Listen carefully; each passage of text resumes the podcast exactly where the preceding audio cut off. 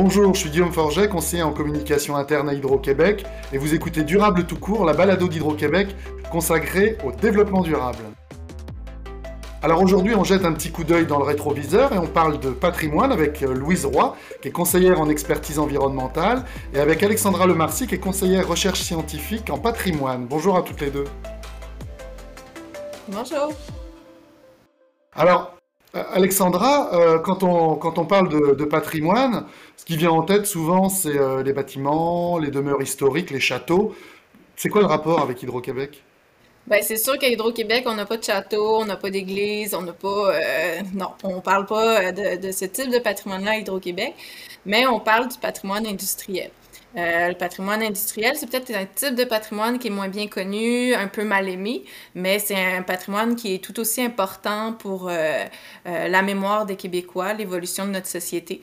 En fait, le patrimoine industriel est lié aux activités, puis aux objets matériels et, intangibles qu'on dit à Hydro-Québec, qui sont liés aux, activités industrielles. Donc, pour Hydro-Québec, c'est ce qui est lié à la production, au transport et à la distribution euh, de notre énergie.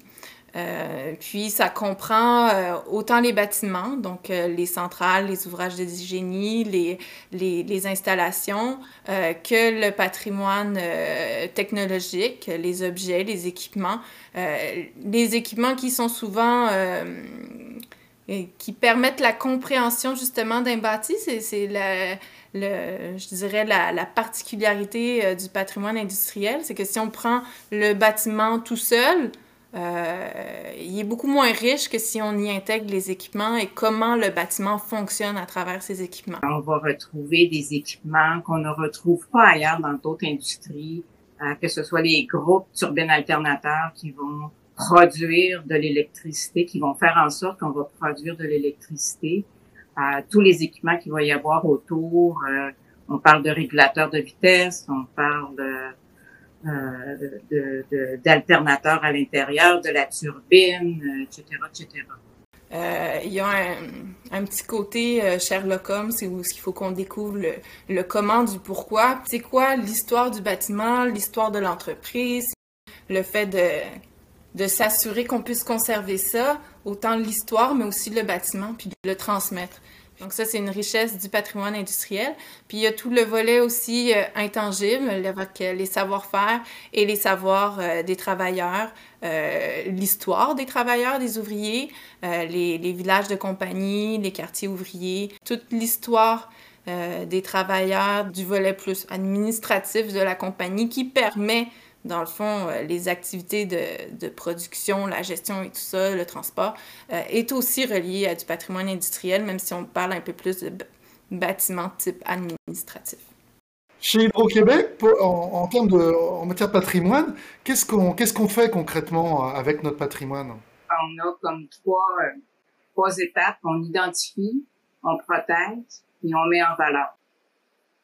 Mais dans le fond, euh, ce qu'on a, c'est comme on identifie d'abord quelles sont euh, les installations ou les composantes euh, à valeur patrimoniale. Donc, Hydro-Québec a documenté, documente depuis plusieurs années ces installations, donc au niveau patrimonial. Il y a des inventaires qui sont réalisés, tant au niveau des centrales hydroélectriques, des postes, que des bâtiments administratifs ou même des équipements de, de, de distribution. Euh, dans ces inventaires-là, donc, euh, on, évalue la valeur patrimoniale, oui, mais on émet aussi des recommandations. Euh, et ces recommandations-là vont viser la protection des composantes à valeur patrimoniale.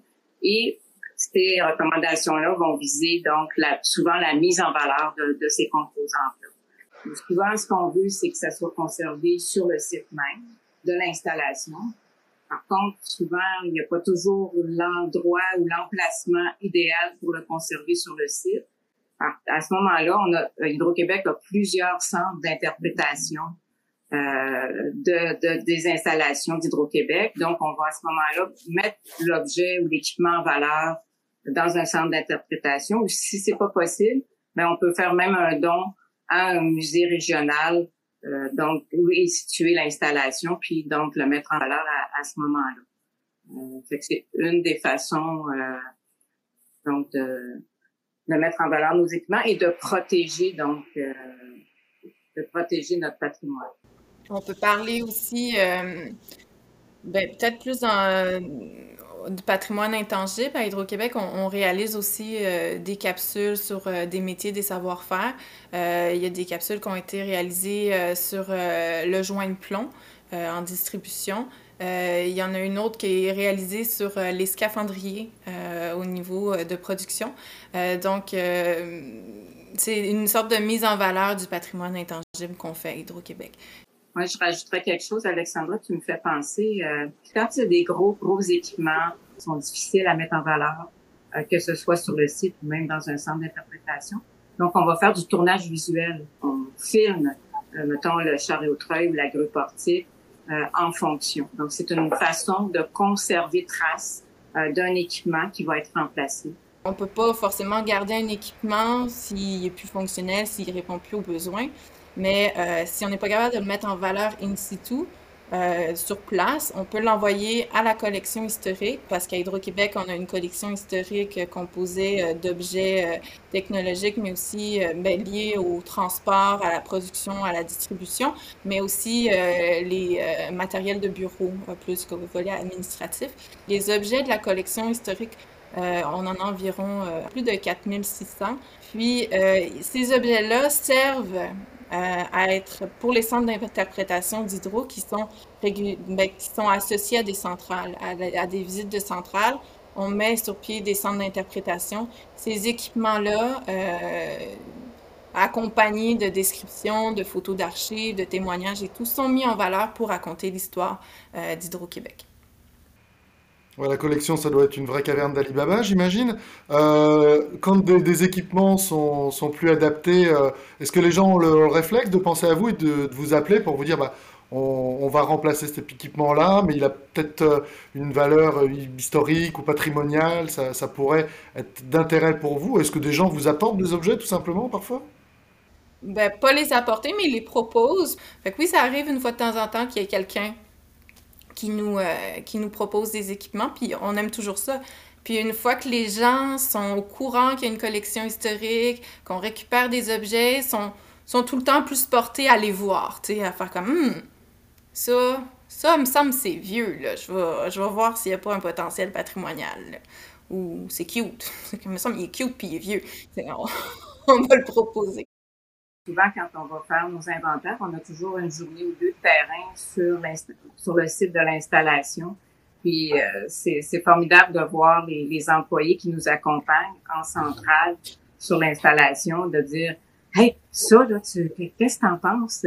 Hey, hey, telle affaire. Puis même, je me souviens, euh, centrale thermique à, Cadillac, là, dans le coin de Rouen-Noranda, où les employés fouillaient ces étagères pour vraiment voir s'il y avait des objets qui pouvaient nous intéresser. Les gens sont fiers hein, de leurs installations, sont fiers de leurs équipements, etc. Donc, euh, c'est facile d'aller les interpeller puis de, de les faire participer à, à nos, euh, à nos inventaires. On a souvent l'impression que vu qu'avec on, est à Hydro-Québec, on parle du patrimoine d'Hydro-Québec, il y a juste les Hydro-Québécois que ça doit toucher. Mais en fait, euh, ou les gens qui travaillent dans la production, au transport ou à la distribution, mais non, en fait, ça touche tout le monde. Moi, je voudrais juste vous partager un exemple.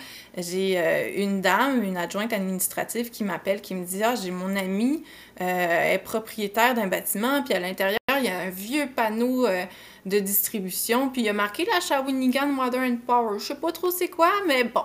Est-ce que ça pourrait être intéressant pour la collection historique? Je dis, ben certainement. Fait que là, elle m'envoie les images, puis vraiment, on voit le sigle de la Shawinigan. Là, finalement, on se rend compte que c'est un commerce.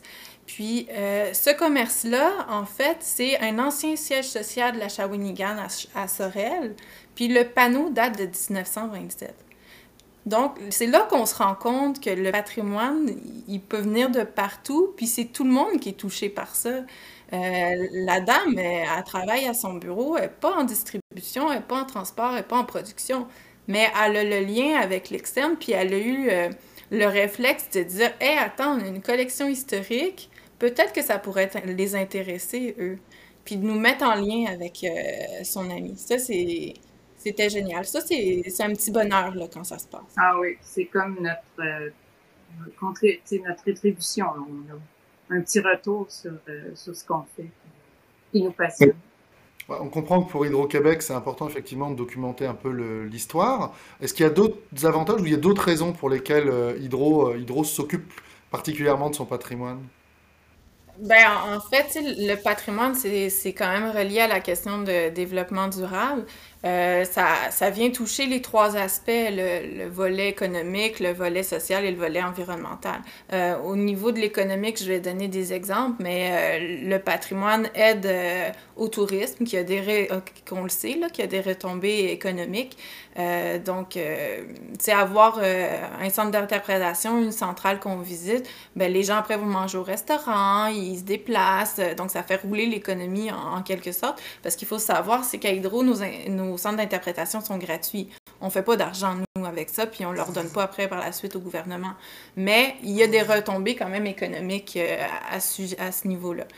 Après, pour le volet euh, social, ben, le patrimoine, euh, c'est notre identité. Il faut, les gens sont fiers, ils ont un sentiment d'attachement euh, à leur région via l'installation qui est mise en valeur. puis pour des postes en milieu urbain, si c'est un beau poste à valeur patrimoniale qui, qui, qui, est mis en valeur puis qui est, qui est bien entretenu, ben, ça va augmenter la valeur du quartier adjacent aussi parce que euh, le patrimoine crée euh, un milieu de vie. Il y a un, contexte, une intégration, ça s'est construit autour, euh, ça fait partie d'un milieu de vie qui est agréable, qui est riche, dans lequel on se sent bien. Puis au niveau environnemental, pourquoi construire alors qu'on pourrait euh, rénover, euh, s'occuper de nos bâtiments existants. Les déchets qui sont liés au, au domaine de la construction, c'est 40 euh, donc, c'est énorme. Donc, si on est capable de, d'entretenir, euh, de restaurer, puis de ne pas démolir un bâtiment existant, ben ça nous évite d'en construire un nouveau. Donc, d'extraire de la matière première, de la transformer, puis de l'acheminer, tout le volet transport de la matière première pour construire un bâtiment. Euh, donc, il y a tout ce volet-là qu'il faut qu'on prenne en considération, puis qui est un volet important euh, du patrimoine pour permettre euh, un meilleur développement, donc un développement durable. Avant qu'on se quitte, euh, moi j'aimerais savoir effectivement, Hydro-Québec, c'est une entreprise qui est vraiment tournée vers le, vers le futur, qui est très innovante, qui est très dans, dans, dans des technologies toujours vraiment de pointe. Pourquoi c'est important de, de s'occuper de notre passé pour, pour Hydro-Québec? Ben, je pense que c'est toute la mémoire collective euh, qui, qu'on doit transmettre. C'est, euh, c'est notre identité, c'est le partage de notre histoire. C'est, euh, puis oui, on est toujours tourné vers l'avenir, mais justement, on a beaucoup d'innovation à Hydro-Québec. Puis ce qui est le fun aussi à Hydro, c'est que euh, on a, dernièrement, on a acquis euh, un objet qui a été construit en 2011. Vous allez me dire, ben voyons, c'est de quoi on parle. Mais en fait, c'est la première borne euh, à recharge rapide. Mais c'est ça qui est le fun avec le patrimoine, c'est qu'on met en valeur aussi ce qu'on fait de bien, puis qu'est-ce qu'on veut transmettre, puis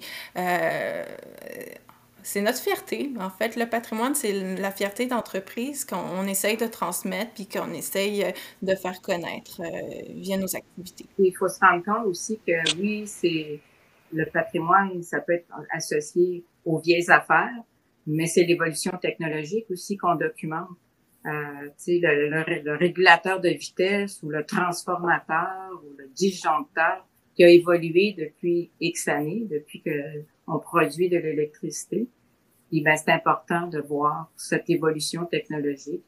Euh, donc, c'est d'où l'importance de, conserver les traces du passé et de, s'occuper de notre patrimoine.